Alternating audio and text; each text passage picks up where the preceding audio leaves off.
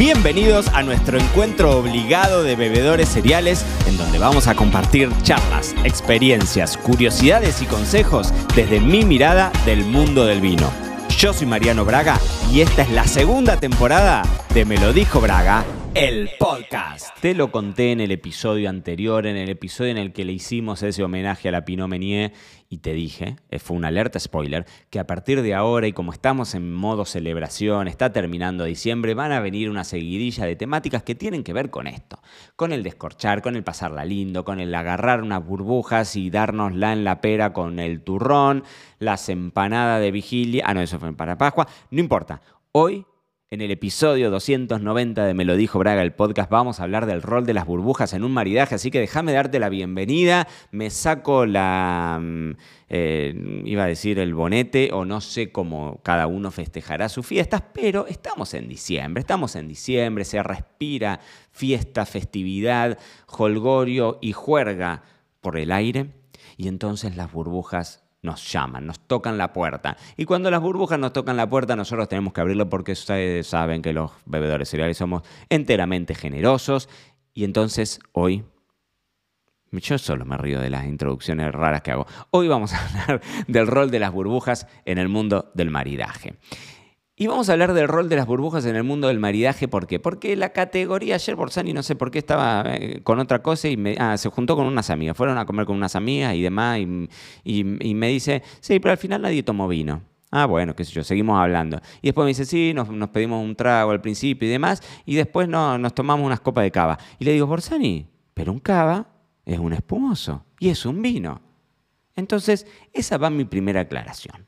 El vino espumoso es vino, tiene burbujas, esa es la única diferencia, pero básicamente partimos del mismo concepto. Entonces, solamente le estamos dando como un, un punchy extra, porque cuando hablamos de la categoría espumoso, Estamos hablando de una categoría enorme, gigante, sumamente flexible, interminable, en donde entran en juego un montón de variables de las que te voy a hablar yo, porque como hoy vamos a hablar del maridaje en el mundo de los espumosos, la realidad es que así como tenés un abanico infinito realmente, con cualquier vino blanco, tinto, rosado y demás, bueno, también lo tenés con cualquier blanco, tinto, rosado, pero que además tenga burbujas. Entonces es como una complicación.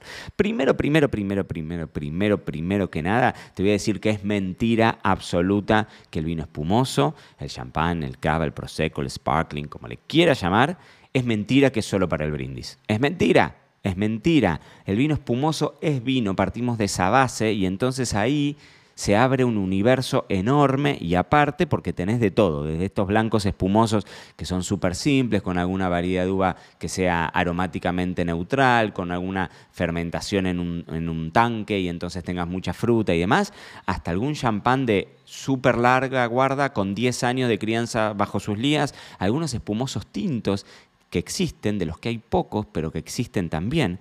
Entonces, el, e, e, el, abordaje a nivel maridaje es realmente infinito. Nosotros podríamos perfectamente agarrar un menú y hacerlo de punta a punta acompañado con vinos espumosos. Yo me acuerdo en mi época en Pampa Roja, en mi restaurante, nosotros hemos armado menús enteros, largos, de paso, de 10 pasos, por ejemplo, con 10 copas de espumosos distintos, porque realmente es un mundo muy, muy, muy, muy grande. Pero supónganse que no queremos. Bueno, el espumoso tiene este rol que te decía al principio de que es para el brindis, con lo cual se desempeña muy bien como aperitivo y como final. Vos podrías entrarle a una copa de espumoso, un Brut Nature, un Nature, un espumoso seco, por ejemplo, como aperitivo, y dejar al final de todo, para el postre o para la post-cena, podrías dejar alguno con un poquitito de azúcar. Entonces, pensemos varias cosas. Primero que nada tenemos que tener cuáles son los, los, condicionantes y ahora los vamos a charlar, pero una de las cosas que condiciona mucho es la forma en la que vos elaborás ese vino espumoso. No me quiero meter en lo técnico porque no sé si en algún momento en estos episodios hemos hablado de cómo se elabora un vino espumoso, pero tenés como dos grandes caminos. Tenés el método Charmat y el método Champenois. ¿no? El Charmat es una segunda fermentación en un gran tanque de acero inoxidable que está sellado herméticamente. Esa, es la, esa segunda fermentación básicamente es la que le da la toma de espuma, digamos, la famosa espuma, la burbuja, se la va a dar una segunda fermentación, o sea, un vino que refermenta, por ponerlo de alguna forma en bruto. Sería un vino a base común y corriente como el que compramos nosotros y que nos tomamos sin burbuja, bueno, a ese vino le agregamos levaduras, le agregamos azúcares, la levadura transforma esos azúcares y lo termina transformando en un vino con burbuja, ¿no? Entonces, si esa segunda fermentación la hacemos en un gran tanque, vamos a tener de forma natural vinos más frescos, vinos que tengan mucha más nota de, la fruta, o sea, mucho más parecido a un vino blanco, supongamos, ¿no? Porque vamos a hablar de espumosos blancos, después podríamos hablar de espumosos rosados y tintos, pero la mayor parte de los espumosos que vemos son blancos y esa frescura que tienen, entonces va muy bien con todo lo que sean productos fríos todo lo que sea crocante, todo lo que sean appetizers, ¿no? todo lo que sea bocadito, en general queda muy bien con frutos de mar queda súper bien, pero si tenés algo con palta, si tenés algo, si vas a estos lugares que ahora están de moda por todos lados de los platitos, vieron y que tenés mucha cosa... Em, de vegetales y de texturas y de texturas y de em, productos crudos y demás. En general todo eso queda muy bien. Pensá que la burbuja le va a dar como un extra, le va a dar un poquitito más de, polenta, de potencia, de estructura en la boca. Entonces esa parte crocante, por ejemplo, de un bliní o de una tostada o de lo que como le quiera llamar, seguramente va a combinar muy bien con la parte crocante de esa sensación táctil que va a tener la burbuja sobre nuestro paladar. Y por el otro lado podemos tener un método el champenois es esta segunda fermentación que en vez de hacerla en un gran tanque de acero inoxidable sellado, lo vamos a hacer adentro de una botella. Entonces, en vez de tener 10.000 litros, tenemos 750 centímetros cúbicos. Entonces ahí el resultado va a ser que el sabor de la levadura la textura que le va a dar la levadura va a ser mucho más marcada, va a ser mucho más notoria y entonces empiezan a desarrollar todas estas notas secundarias, estos aromas de nueces, de almendras, de crema, de manteca. Entonces, pensemos que platos que huelan o que tengan estos ingredientes, como te digo, nueces, almendra, crema, manteca, pan, todo eso, por ejemplo, ahora que estamos cerca de Navidad, los mazapanes, los turrones, por ejemplo, quedan naturalmente bien con un vino espumoso, con una segunda fermentación en botella.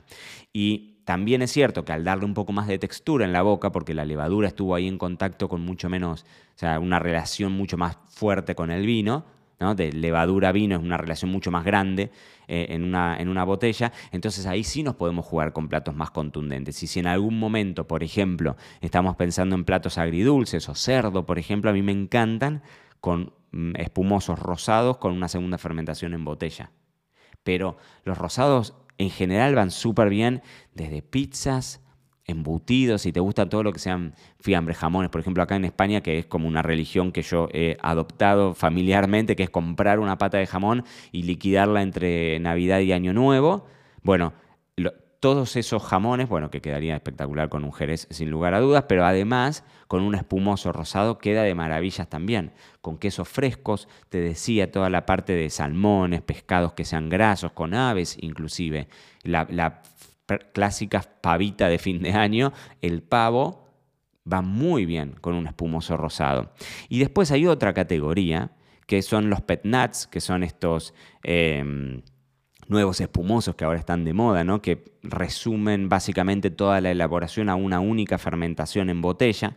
Y entonces el resultado que te da son vinos que en general tienen alcoholes bajos, con muy poco azúcar residual, son muy secos porque las levaduras se comieron todo Em, y generalmente también te lo venden con las levaduras ahí adentro. La gasificación no es tan intensa y la levadura está ahí adentro. Entonces vos a veces lo tomás agitando la botella, entonces, bueno, no agitando porque te explota la botella, pero sí moviendo y poniendo en suspensión esas lías, eso te va a dar un poquitito más de textura. Son vinos bastante particulares que pueden parecerte espectaculares o te pueden parecer una porquería, porque es difícil que tomes una posición media. Em, y a mí me gusta, por ejemplo, yo no, te digo que soy un fanático de los petnat, para nada, pero cuando los encuentro, quizás son, son, vinos que realmente yo no compro.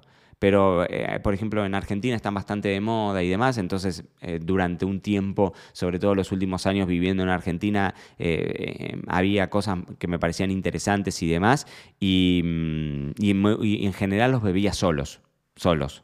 Pero como hablamos de maridajes en este caso, yo acá te recomendaría en caso de pet nuts no irse a platos que sean súper intensos, vuelvo a lo mismo, los crocantes, los fríos, algún pescado, inclusive los picantes, algunos picantes porque esa burbuja, esa aguja le diríamos en un pet nut, porque es una, una burbuja tímida, apenitas ahí marcada, Realmente le queda muy bien a los picantes. Pero vuelvo al concepto. Sinceramente no creo que exista un estilo más flexible que el vino espumoso, porque pensá que además de la región y la variedad de uva, que son dos cuestiones que condicionan a cualquier vino blanco tradicional, o tinto, o lo que sea, tenemos su estilo, o sea, puede ser blanco, rosado, tinto, tenemos la elaboración, que puede ser un champenois, que puede ser un charmat, que pueden ser todos los grises en el medio, ¿no? Un charmat lungo y demás, puede ser un petnat.